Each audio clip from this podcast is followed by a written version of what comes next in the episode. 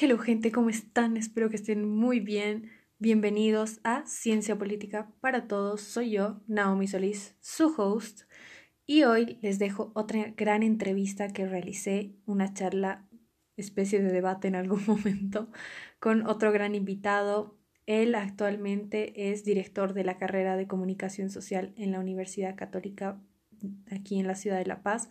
Espero que lo disfruten. Hemos hablado sobre comunicación y medios. Y eso es todo. Espero que lo disfruten. No olviden seguir a Ciencia Política para Todos en su Instagram para estar más cerca de todas estas entrevistas y poder sugerir cosas y temas también. Espero disfruten mucho esta entrevista que la hicimos con mucho cariño y nos vemos en una próxima ocasión. Y dando continuación al siguiente episodio, quiero darle la bienvenida a nuestro siguiente invitado que conseguí para la entrevista del día de hoy, charla también. Eh, él es el señor Rafael Loaiza, él es docente de la Universidad Católica, comunicador. Eh, muchas gracias y bienvenido a este espacio Ciencia Política para Todos. Bienvenido.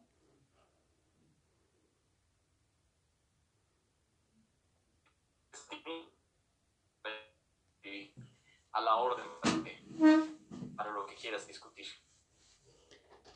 El episodio de hoy está eh, enfocado para hablar sobre los medios de, de, comunicación, dado que muchas veces pensamos que la política es solamente la, la gente que la está haciendo, pero también eh, los medios de comunicación, los comunicadores tienen mucho que ver y cuando las personas están realizando su análisis no lo toman en cuenta.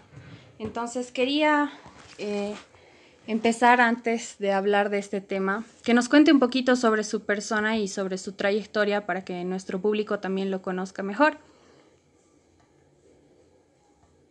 Muy bien, a ver, yo soy profesor de teoría social en la Universidad Católica desde el año 2000. Soy licenciado en en Ciencias de la Comunicación de la Católica. Tengo una maestría en Sociología en la Universidad de Bristol, en Inglaterra. Y he sido profesor de la UNSA en las carreras de Filosofía, de Historia, eh, en también Teoría Social. He sido profesor visitante en el LSE, en el London School of Economics, en un programa que se llamaba Hansard Society. En realidad, de investigador visitante y desde el año 2012 soy director del Departamento de Comunicación Social en la Universidad Católica y como te decía, dicto las materias de teoría social. O sea, todas las, las materias sobre sociología las, las dicto en, en la Católica. Súper, increíble, muchas gracias. ¿Y cuál podría decirnos qué es la importancia de la comunicación en referencia a todo lo que es el ámbito político.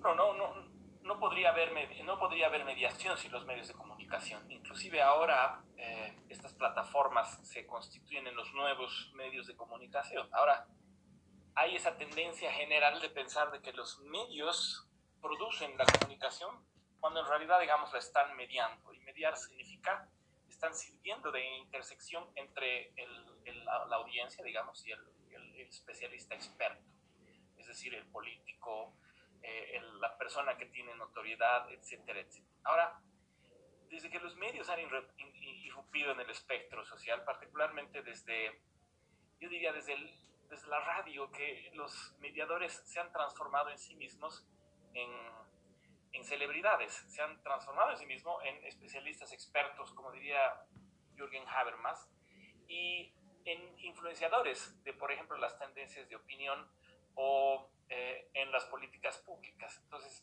si digamos cuando han nacido los medios, en el, con, el periódico, después con la radio y después con todo lo demás, eh, los, los, medios parecían ser simples mediadores, simples eh, personas, personas quiero decir instituciones que están tratando de que se comuniquen los gobernantes con los gobernados, de pronto los periodistas particularmente han empezado a coger cierta celebridad que les permite en determinado momento y en determinadas circunstancias ser eh, no solamente mediadores, sino ser determinantes de las políticas públicas, etcétera, etcétera. Entonces, eh, digamos que puedes concebir a los medios como las herramientas de la interconexión global, o puedes concebir a los medios como los que están facilitando la construcción, por ejemplo, de opinión pública, que yo me imagino que es el ámbito que a ti te interesa porque eres politólogo. Así es, exactamente. Porque la opinión pública se forma gracias a los medios, ¿no? Porque ellos son los que nos tienen que informar como sociedad de todo lo que está pasando y deberían de una manera eh, profesional mantenerse también imparciales, ¿no? Diré, limitarse a decir las cosas como están pasando y no a poner su, su semilla también, a menos de que sean analistas. Bueno, ahí vamos a empezar el debate y me parece interesante que plantees, digamos, así a quemarropa, el tema más álgido y polémico de, los medios. O sea, los medios no solamente son productores de información, eh, sino también de entretenimiento y también de persuasión cuando estamos hablando, por ejemplo, de, de la publicidad, etcétera, etcétera. Eh, de productos culturales de consumo, como lo son, por ejemplo, no sé, las telenovelas, eh, los programas de entretenimiento, etcétera, etcétera. Todo ese espectro sirve para reproducir las prácticas sociales representando la cultura. O sea, los medios, digamos, lo que hacen es exponer la vida en cada uno de los aspectos de la sociedad de una manera en la que todos podamos alcanzar ese conocimiento de manera democrática. O sea, han democratizado, digamos, el conocimiento de lo que pasa en, en la sociedad con su, con su, participación, con su existencia, etc. Ahora, lo que tú estás preguntando es eh, el rol que tienen que tener los periodistas en la mediación. Es decir, eh, un periodista generalmente está es concebido como alguien que tiene que, que ser imparcial frente a los hechos, frente a la...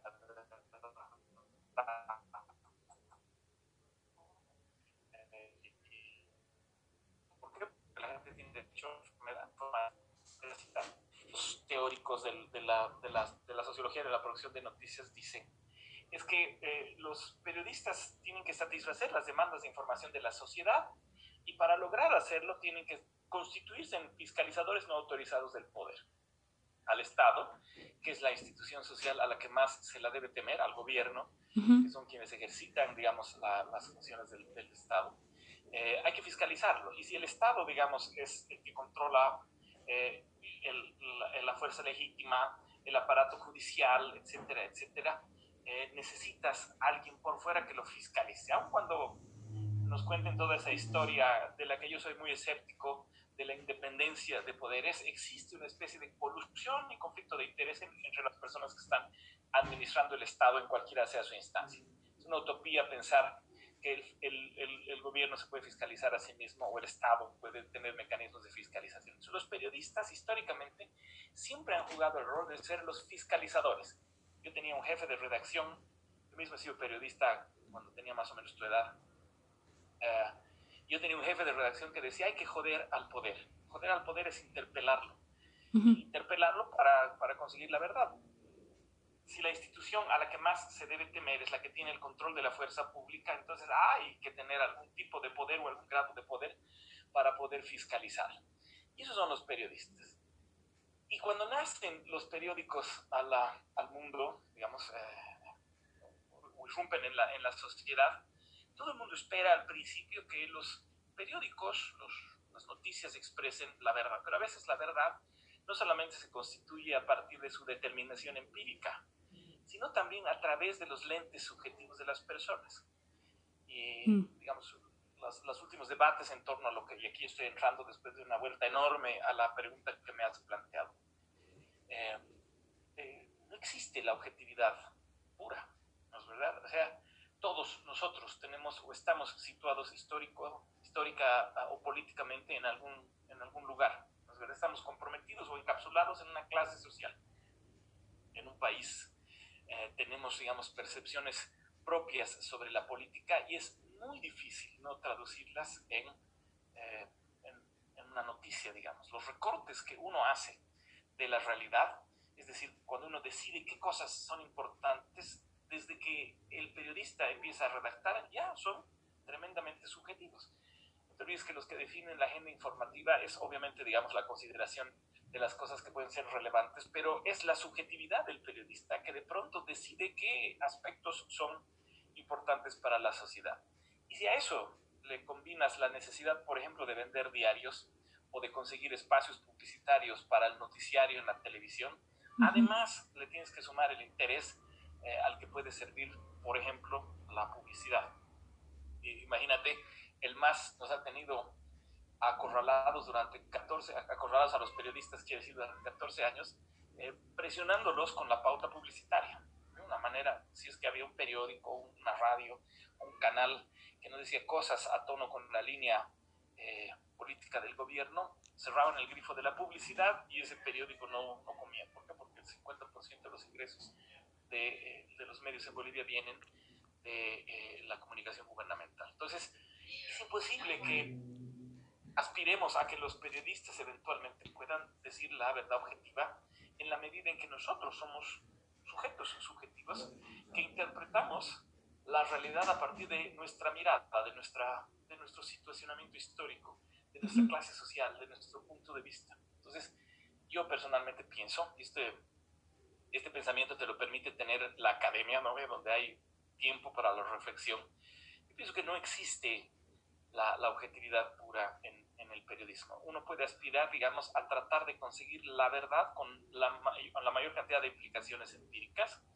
pero nunca la neutralidad. O sea, pues digo, más bien puedes tratar de ser neutral, pero nunca vas a poder eh, tratar de ser eh, puro eh, y objetivo en la, en, la, en la, realidad. No sé si eso, eso responde lo que tú estás preguntando. Sí, sí, lo hace bastante, igual llama mucho a la, a la reflexión, ¿no? Porque le doy la razón en eso de que nosotros también tenemos nuestra predisposición cuando vamos a leer una noticia o escucharla, ¿no? Entonces, muy, podemos poner muy al margen también las palabras que dice un periodista, como cuando escuchamos, la gente escucha Panamericana, ¿no? Hay gente que dice, no, uno no puede escuchar Panamericana en la tarde porque el, el, locutor es masista, ¿no? Entonces ya tiene también esa predisposición y solo escucha en la mañana. Eso también puede marcar a, a, los medios, ¿no? Pero además hay montones de otros, no sé si prejuicios o constataciones, digamos, porque digamos, cuando una persona tiene una, una certeza respecto a la realidad, eh, esa certeza gobierna tus decisiones y hay una especie de parcelación respecto a lo que producen, o por lo menos producían hasta antes de la caída de Evo Morales, los periódicos, los periódicos Página 7 y La Razón. Hay una, nosotros hemos hecho muchos estudios y en nuestros estudios hemos visto que había una percepción y una sensación de las personas que creían que un periódico era oficialista y el otro era opositor. Claramente a, a Página 7 eh, el propio Evo Morales lo apuntaba como opositor constantemente. Y se decía, se especulaba que la razón tenía, digamos, una, una, una afiliación, una línea política proclive al gobierno. Nosotros hemos tratado de estudiar esto para ver en qué medida esos prejuicios eran reales. Eh, no sé si te acuerdas el año 2009, cuando el, el, Evo, acabadas de ganar las elecciones eh, de su segundo término, eh, hace el famoso gasolinazo, hace un decreto para para transparentar el precio de la gasolina. Y eso implicaba, eh, la, la, gasolina en Bolivia está subvencionada, la mitad del precio está subvencionado por el Estado. Nunca pagamos lo que, lo que debería, lo que cuesta producir el litro de gasolina. Entonces, el, en un decreto elimina la subvención y resulta que todo se duplica al, al doble al día siguiente. ¿Por qué? Porque un litro de gasolina costaba 3 pesos, creo, y después costaba 6 pesos. Por lo tanto, el pasaje del Trufi pasó a costar de 3 a 6 pesos al día siguiente. El Evo creyó que podía hacerlo porque tenía un mandato electoral de 62%, creo que fue el resultado de, o 64% en, en, el 2009. Y tuvo que retirar el, el, decreto. ¿Por qué? Porque empezó a producirse una convulsión social, etc. Al día siguiente, ambos periódicos, Página 7 y La Razón, publicaron titulares de apertura Mira, el, el, el sesgo es súper interesante. Página 7 titula diciendo, eh, las protestas neutralizan al presidente y el presidente retira el decreto.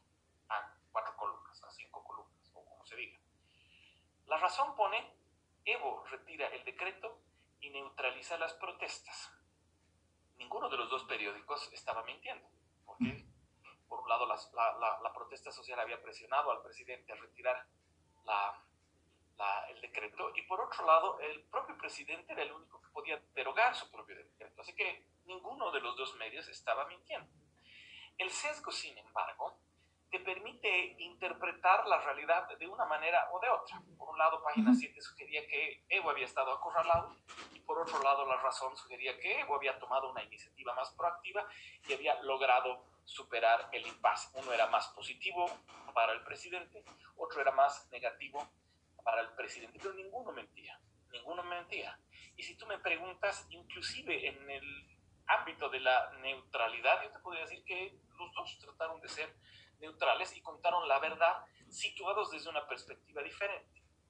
Ahora, la realidad es tan ambigua que es imposible no tener un sesgo en la interpretación. Eh, por ejemplo, cuando estamos encarando los asuntos de género, que ahora, están, que, ahora son de, de interés mundial, particularmente la violencia doméstica, la perspectiva teórica de las mujeres tiende a ser más enfática que la perspectiva de los varones, simplemente porque los rigores de la violencia los viven más cotidianamente las mujeres que los hombres. Los hombres los pueden atestiguar, pero no los pueden vivir en carne propia. Y aun cuando hagan todos los esfuerzos posibles para tratar de mantener la distancia con el objeto de estudio, no van a poder evitar involucrar sus sentimientos o sus emociones o su perspectiva propia. Entonces, no existe la la, neutralidad, no existe la objetividad en, en, los medios. Y los medios lo que aspiran es, en, las noticias, lo que aspiran a hacer eventualmente es tratar de ser plurales. Ya que eh, cuando yo escribo una noticia la voy a recortar a partir de mi mirada, que es pequeña y que es reducida, desde la zona sur, desde la zona norte, desde donde sea que yo esté sentado, mi mirada va a ser diferente a la del otro. Lo único que puedo aspirar a hacer es ser plural. Es, por ejemplo, tratar de utilizar la parte y la contraparte en cada una de las noticias, invitar a todas las personas que me puedan permitir conocer todas las, perspectivas y aristas posibles de una información. Y no está mal, como diría Cristiana Mampur, me imagino que, la, tu audiencia y tú la conocen, que es una de las periodistas más interesantes que tiene, que, tiene la, la, CNN, dice, eh, yo puedo ser objetiva, pero no puedo ser neutral.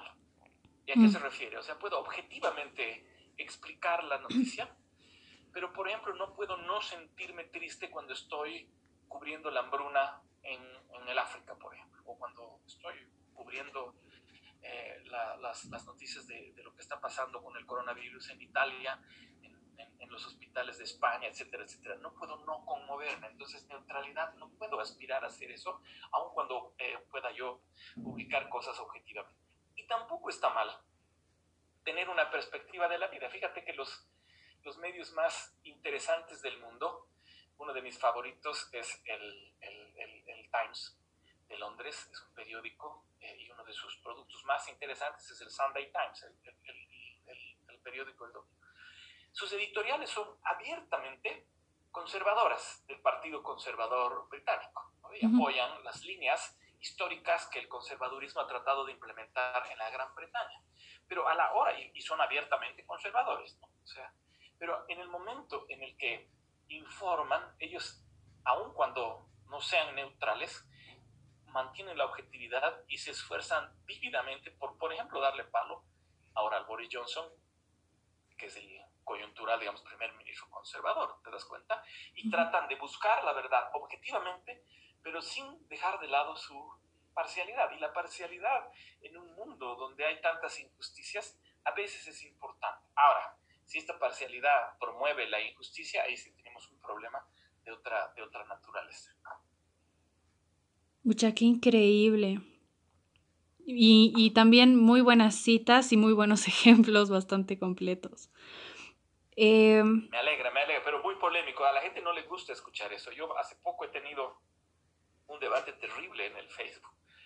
Porque tú ubicas al Pepe Pomacus, ¿no el, el, uno de los periodistas más respetables e inteligentes que hay en, Bolivia, y él tenía su programa de No Mentiras. Y la gente lo ha empezado a tildar de masista.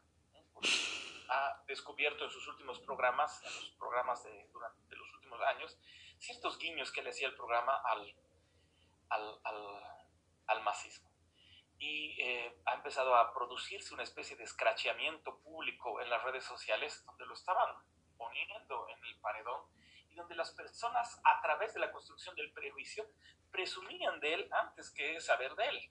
Entonces lo tildaron de masista eh, y lo, lo, lo, apalearon, digamos, públicamente en, en, las instancias de las, de las redes sociales. Yo publiqué una, una nota diciendo, ojo, que eh, la pluralidad es el valor más importante del periodismo. ¿Por qué? Porque si nosotros empezamos a censurar las voces diversas, las voces, las voces unísonas van a empezar a gobernar. Yo prefiero una sociedad donde haya desacuerdos y una multiplicidad de perspectivas que una sociedad donde haya una sola perspectiva y una sola fuente de la verdad. Así que si no podemos ser objetivos, lo que podemos ser es plurales. Así que la persecución a los periodistas, no importa si tienen o no tienen un sesgo eh, ideológico político, no importa si tienen una perspectiva de el deber ser, porque la política, tú eres politóloga, la política te da una perspectiva de cómo deberían ser las cosas. Si eres, si crees en el consenso estructural o en el conflicto estructural, en el marxismo, por ejemplo, tienes una perspectiva concreta. Y si, y si no crees en eso, si digamos eh, tu visión del mundo es más interpretavista, más liberal, tienes otra perspectiva y tienes derecho a tener esa, perspectiva, a, aspirar a ver al mundo de determinada manera. Esa perspectiva también la tienen los, los, propios periodistas. Insisto con esta frase, hay que aspirar a ser objetivos, pero es imposible ser neutrales. Sí, bueno, lo que pasó con este periodista es que tampoco uno por ser eh, humanista o por a veces tener ideas socialistas significa que, que uno es precisamente masista, ¿no? La gente ya tiene muy, eh, muy arraigado a su ser eh, un odio hacia la izquierda, que no es lo mismo una izquierda ideológica que el MAS como partido o su gobierno precisamente. Y hay que hay que recalcar eso, ¿no? Uno puede tener ideas de derecha o de centro, centro derecha, centro izquierda, de lo que sea, pero no hay que ser tan radicales con esa, con, con, marcar a una persona, ¿no? Y realmente se ha puesto de moda esto de escrachar a la gente públicamente. Y también es doloroso, ¿no? Hay que pensar que ese ser humano eh, ha trabajado, ha estudiado y merece respeto por todo lo que le ha dado a la sociedad también, ¿no? Como periodista, sobre todo. Eh, estoy totalmente de acuerdo contigo y el gran problema que estamos viviendo en este contexto Bolivia es que la imputación de, de masista se está transformando en un elemento de acoso. Eh, primero que la gente tiene derecho a ser masista, es decir, a votar por el MAS. y hay que tener mucho respeto por, por ejemplo, como ahorita el MAS está eh, eh, liderando las encuestas, está sacando el doble de votos que el candidato número dos. Entonces, tildar al masismo de decadente por encima de lo que son sus líderes, que eso sí es discutible, y las, y las inequidades y corrupción que han cometido Evo Morales y compañía, más allá de eso, la gente tiene derecho a pensar como quiere pensar, tiene derecho a votar por MAS. Además, la imputación de masista está terriblemente coludida con eh, un sentimiento racializado de la política. La gente ha encontrado que el epíteto masista es eh, más políticamente incorrecto que el epíteto de indio.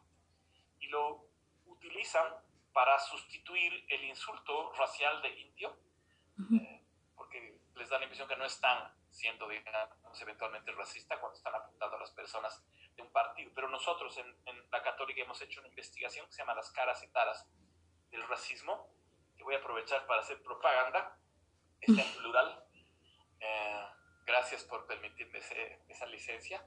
Eh, y hemos, y hemos descubierto que en el fondo cuando una persona es imputada de masista, lo que quiere decir la persona que lo está tratando de menospreciar, eh, es una degradación inferiorizante y es reemplazar el término indio o indio de tal cosa por el término masista. Y así yo creo que con esa justificación hemos llegado a un momento en el que la gente ha perdido el pudor de inferiorizar, de menospreciar al otro y estamos cada vez frente a una sociedad que está parcelada, que está dividida. verdad? Ahorita las redes sociales nos da la impresión que están gobernadas por, no sé, pues el camachismo o, las tendencias nuevas del, de, la Yanine Áñez, pero en el fondo hay otra mitad del país que puede tener, que, que, tiene eh, perspectivas diferentes y esas perspectivas en una sociedad democrática y plural no solamente tienen que ser toleradas, sino también tienen que ser permitidas. Y también considerar que, que bueno, yo personalmente considero que una persona que tiene que recurrir a una palabra para que su argumento tenga validez, como, bueno, tú que sabes masista, en lugar de dar un argumento lógico y generar debate, porque la gente tiene miedo a discutir con las personas y discutir ideas no es malo, debatirlas es la cosa más sana que podemos hacer, porque podemos llegar a un punto medio, o a veces una persona cede, por ejemplo yo hace ni 10 minutos dentro de la misma entrevista, yo realicé una afirmación acerca de los medios, escuché su opinión, la analicé, la estoy reflexionando mientras lo voy escuchando y estoy cambiando mi forma de pensar con referente a esa afirmación. Entonces las personas tienen que abrir ese diálogo y con esto quiero conectar a la siguiente pregunta que le quiero hacer, y es, ¿los medios deberían estar encargados también de abrir este diálogo de una manera más amable o no? Sí, por supuesto. A ver, sobre lo primero que has dicho, me interesaría hacer un comentario. Eh, el cambio, la energía más poderosa en la producción del cambio es la crítica. Y estoy hablando la crítica desde la física hasta los debates filosóficos y políticos. La crítica es el camino para conseguir la verdad. Eh, falsear eh, las afirmaciones contundentes sirve para revisarlas, discutir sirve para cambiar y, así como tú eh, me acabas de, decir que has, cambiado tu perspectiva, yo lo hago muchas veces cuando escucho argumentos que se sobreponen a los míos. y, es, y, es, una necedad, no, no, no, no cambiar, ¿no es verdad? O sea, las personas que están estáticas son las personas que no van a ninguna parte. Así que sobre ese punto estoy totalmente de acuerdo. Bueno, los medios son actualmente ese espacio ¿eh? donde se tiene que generar el debate, donde se genera eventualmente el debate. El problema es cuando los medios están coludidos por conflictos de interés. Cuando el interés, por ejemplo, de un medio cuyo grupo propietario está administrando un banco o alguna industria alimenticia, eh, no van a poder informar con objetividad sobre las implicaciones de estas empresas sobre la vida de las personas. Entonces, los medios deberían evitar los conflictos de interés al máximo. Primer punto. Segundo punto, eh, una comunicación democrática es una comunicación participativa. Y una comunicación participativa es una comunicación plural. Eh, el, el Canal 7 proscribió la presencia de opositores durante un gran tiempo y ahora todos los opositores que habían sido proscritos en las épocas del masismo aparecen ahora en Canal 7 y los que están proscritos son los otros. No hay espacios plurales y la pluralidad es lo que permite la criticidad, la discusión de ideas. Y la discusión de ideas en un marco del respeto, sin dejar de tener pasión por los argumentos que uno dice, ni sin dejar de tener eh, criticidad. Entonces, sí concuerdo plenamente contigo, los medios deberían transformarse en el espacio de discusión. deberíamos estar abriendo más programas de televisión discutiendo las medidas, por ejemplo, que el gobierno está tomando en relación al coronavirus. Deberíamos abrir esas discusiones no solamente a los periodistas ni a los analistas, sino también a los especialistas. Eh, eh, salubristas eh, eh, y, otros que, podrían estar contribuyendo en este momento. Son, es, lo que llama Habermas, como politóloga sabes de qué estoy hablando. Jürgen Habermas tiene una teoría que se llama la teoría de la acción comunicativa.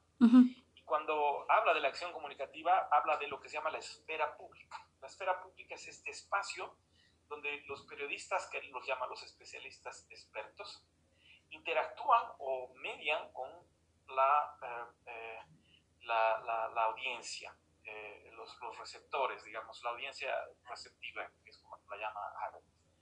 estos especialistas expertos tienen notoriedad pública y al tener notoriedad pública tienen la posibilidad de representar las ideas de todas las demás. Y se debate en la esfera pública la construcción de la opinión pública el nombre que le pone Habermas a la esfera pública, o si tú quieres el sinónimo o la definición que le da la esfera pública, es el foro crítico, librado a las discusiones y a la criticidad de las personas. Es un foro crítico, es un foro crítico donde las interpelaciones son tan importantes como los consensos. Eh, porque ¿cómo podría haber cambio en una perspectiva si no hay una interpelación? Es verdad, si un argumento se sobrepone a otro argumento. Así que, eh, por excelencia, los medios tienen que construir estos foros críticos los que Habermas llama la esfera pública. La esfera pública, digamos, no es, no es, no es per se un foro crítico porque existe más allá de la voluntad de las personas, pero debería transformarse en esta instancia de construcción de criticidad. Exacto. Hasta el momento ando satisfecha con todas las respuestas y para concluir... Qué bien, te agradezco. Eh, yo he podido notar que, que ha habido un gran crecimiento del consumo de los medios, en especial con esta situación que estamos viviendo ahora. ¿Qué rol podría decir usted que van a tener cuando pase todo esto?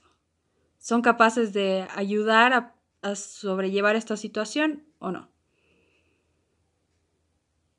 Primero que los medios no son una entidad eh, sólida y maciza, son, son diferentes perspectivas, diferentes intereses.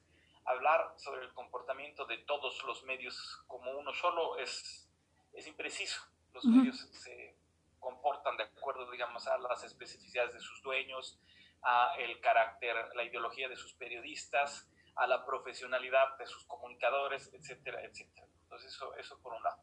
Por otro lado, yo creo que esta pandemia está mostrando que los medios en realidad eh, están empezando a estar más débiles de lo que estaban antes. Para empezar, los periódicos no, pueden vender periódicos eh, y tienen que empezar a reinventarse en este contexto de lo virtual. Y la interconexión global, una de estas consecuencias de la modernidad, como lo apuntaba Anthony Giddens, eh, es la democratización de la notoriedad pública. ¿Cuántos seguidores tienes tú en tu página, Naomi? Eh, 5.200. ¿Y cuántos, tienes más tiraje que, por ejemplo, página 7? ¿Y cuántos eh, likes recibes en tus, en tus videos más, más, más famosos, más vistos, etcétera? ¿Cuántos likes, cuántas reproducciones tienen tus videos más vistos? Eh, mi video más visto, que es un en vivo, debe tener más de 2.000 reproducciones, pero no hay mucha, no hay, no hay mucha interacción. Fíjate, fíjate cómo, por ejemplo, tú que no tienes un canal de televisión, si no tienes un dispositivo, y me imagino que estás grabando desde tu casa, tienes tanta potencia como la podría tener una antena de televisión, guardando obviamente las distancias.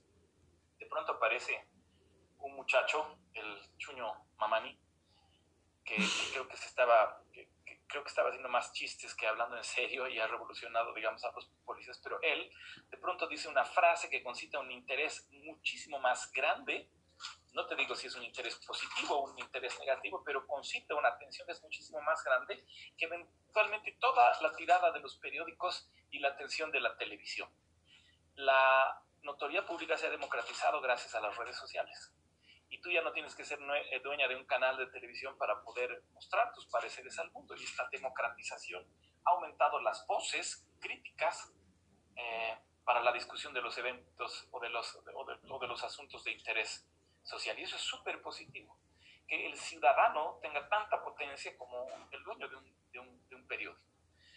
Tú tienes 5.000, eh, como se llama, seguidores, probablemente vas a tener eh, eh, algún día más. Yo tengo uno de mis, mis estudiantes que es, es, un influencer y tiene su, su, su, página en TikTok, creo que tiene 200.000 seguidores, es una fantasía. Eh, y este chico va a pasar clases con su puta su, con su laptop y es una persona absolutamente normal, pero tiene la potencia de una antena de televisión y tiene la potencia de un transmisor de, un transmisor de radio. Entonces, eh, los medios ahorita tienen que competir con la democratización de la esfera pública, o con la democratización de, tener acceso, digamos, a estas, a estas instancias. Yo he considerado importante eh, eh, hacer esta entrevista porque, porque sé que las redes sociales están difundiendo pensamientos. Me interesa, digamos, que mis ideas eventualmente y mi crítica salga ahí. Así que estoy echando tema de, mano de, de, una persona que es una influencer como tú, ¿te das cuenta? Eh, así que esta democratización está pluralizando más el espectro. Están viniendo problemas porque hay personas que no tienen un sentido de responsabilidad con este nuevo poder que tienen los, los, los ciudadanos. Sin embargo, yo tengo la idea de que eventualmente esto va a ayudar a aumentar el foro crítico. Así que la responsabilidad de los medios, y otra vez he dado una vuelta enorme para, para responder a tu pregunta, la responsabilidad de los medios en generar espacios de discusión ahora es una responsabilidad compartida con la audiencia, con las personas de a pie, con las personas que no son especialistas expertos o, no son periodistas o no son dueños de un canal de televisión, sino son personas críticas e inteligentes como tú que quieren mostrar su parecer.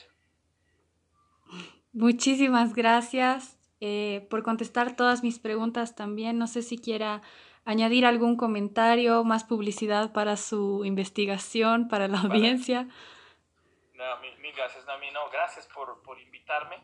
Eh, eh, estamos entrando a un momento muy complicado. Me preocupa mucho la polarización social que hay en Bolivia, que además está correlacionada con la polarización política. Y me preocupa mucho estas tendencias autoritarias en la gente, eh, que además se ven replicadas en, en el gobierno, de ser intolerantes con la opinión del otro, de lo que estábamos hablando hace rato, de cómo las personas ahorita son disminuidas, menospreciadas o menoscabadas porque tienen una afiliación a un partido político porque quieren votar por un candidato. Eh, eso me preocupa mucho y eh, tu programa ayuda a que eh, se mitiguen esas ansiedades. Así que mi mensaje final es, la democracia se construye respetando, tolerando y aceptando la pluralidad de voces, sin dejar de ejercitar la criticidad, con respeto, pero además con un espíritu proactivo y, y de cambio social. Muchísimas gracias, Nami, por tu invitación y cuando me quieras volver a invitar, encantadísimo. Sí, espero la primera, pero no la última vez. Eso, eso espero también. Muchas gracias, Nami. Que tengas un buen día.